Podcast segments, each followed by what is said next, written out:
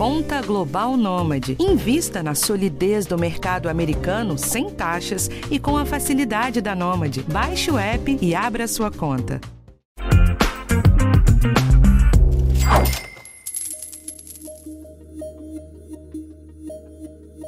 Olá, esse é o podcast de educação financeira do G1. Neste programa, vamos falar sobre comida. Isso mesmo, comida. Vamos te ensinar estratégias para economizar com alimentos nesse período de isolamento social e alta inflação. Eu sou Patrícia Basílio, repórter de economia do G1, e quem está comigo hoje é meu colega Guilherme Fontana.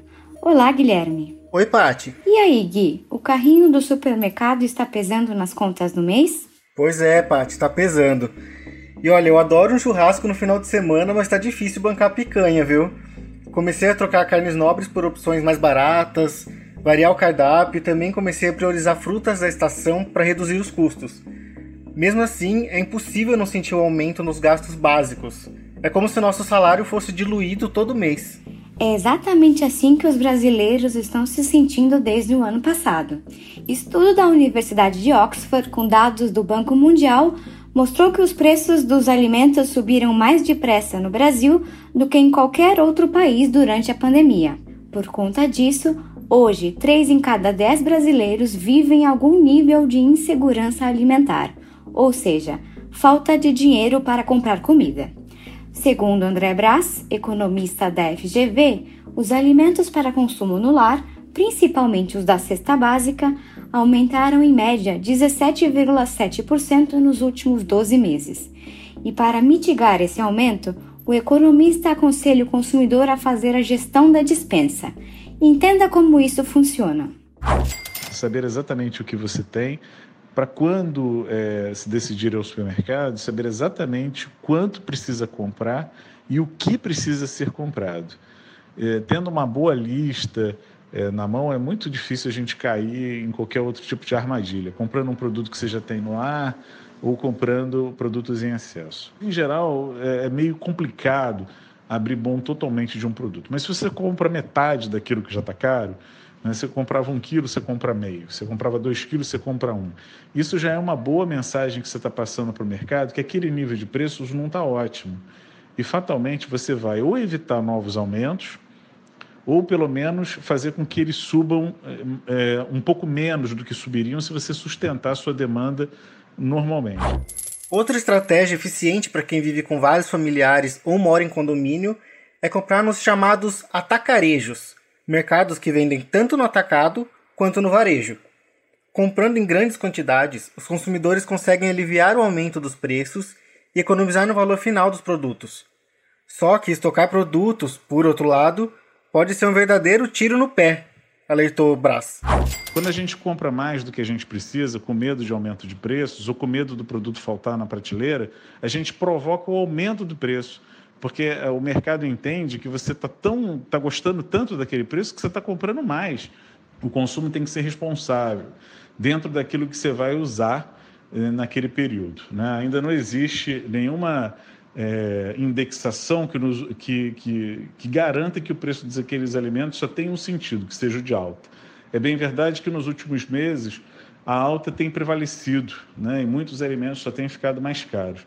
Mas se a gente começar com a, com a estocagem desses itens, é, o que a gente, a mensagem que a gente vai passar para o mercado é de que aquele nível de preços pode subir mais e a gente vai ter que conviver com mais inflação. Analisar prioridades também é importante para economizar nas compras do mês. Segundo a planejadora financeira Lavínia Martins, produtos importados sofreram reajuste esse ano por conta do alto valor do dólar. Alimentos de marcas conhecidas também costumam ser mais caros do que os de outras fabricantes. Se para você esses diferenciais realmente não são relevantes, vale optar por produtos nacionais e alimentos de outras marcas enxugando um pouco aqui e um pouco dali, é possível economizar no valor final das compras. Confira o que Lavínia diz. Isso é uma questão de elasticidade, né? Uma questão econômica onde a gente vê a elasticidade do preço é, o consumidor às vezes não abre mão daquele produto, daquela marca, porque aquilo é uma prioridade para ele. Então, acho que as pessoas têm que levar em consideração também essa questão do que, que é prioridade para elas, né? o que, que realmente é importante e o que não é. Então, tem coisas que as pessoas conseguem sim abrir mão da marca e comprar um outro produto equivalente de uma marca mais barata, e tem coisas que não. Com inflação nas alturas, até a sobremesa do brasileiro está deixando de ser prioridade e ficando só para o fim de semana. Mas os supermercados também estão reagindo para não perder a clientela. Existem programas de pontos e ofertas para fidelizar consumidores e evitar quedas ainda maiores nas vendas. Por conta da pandemia, os cupons são oferecidos nos aplicativos dos varejistas e as promoções são divulgadas principalmente nas redes sociais. Ouça os que os especialistas dizem sobre o assunto. Tem supermercados que oferecem desconto pelo relacionamento. Quanto mais você compra, é, mais você acumula descontos para as próximas compras. Isso é uma política de fidelização que pode valer a pena. É, há supermercados que oferecem os encartes promocionais. Há supermercados que cobrem os encartes promocionais da, da concorrência.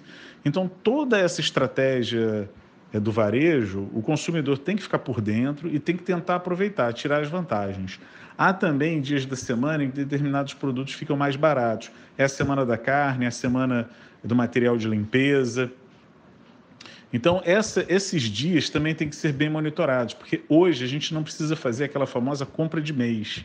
A gente pode comprando aos poucos. E comprar aos poucos é sempre uma oportunidade da gente comprar produtos na promoção ou naquele dia em que tradicionalmente ele oferece um preço mais competitivo. O consumidor precisa ficar de olho, é comprar aquilo que ele precisa. Né? Não, não, não fazer compras por impulso porque um determinado produto está em promoção. E, e, olhar a questão da data de validade, porque muitas vezes as promoções elas acabam é, caindo nos produtos que estão próximos da data de validade, né, da, da data de vencimento. Neste programa, a gente explicou algumas estratégias para economizar com alimentos neste período de alta inflação.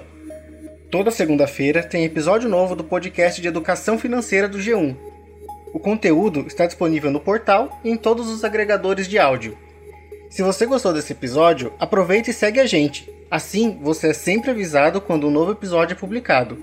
E pode compartilhar com quem você quiser. Esse podcast foi feito por mim, pelo Guilherme e por Tiago Kazuroski e Giovanni Reginato. Até o próximo programa.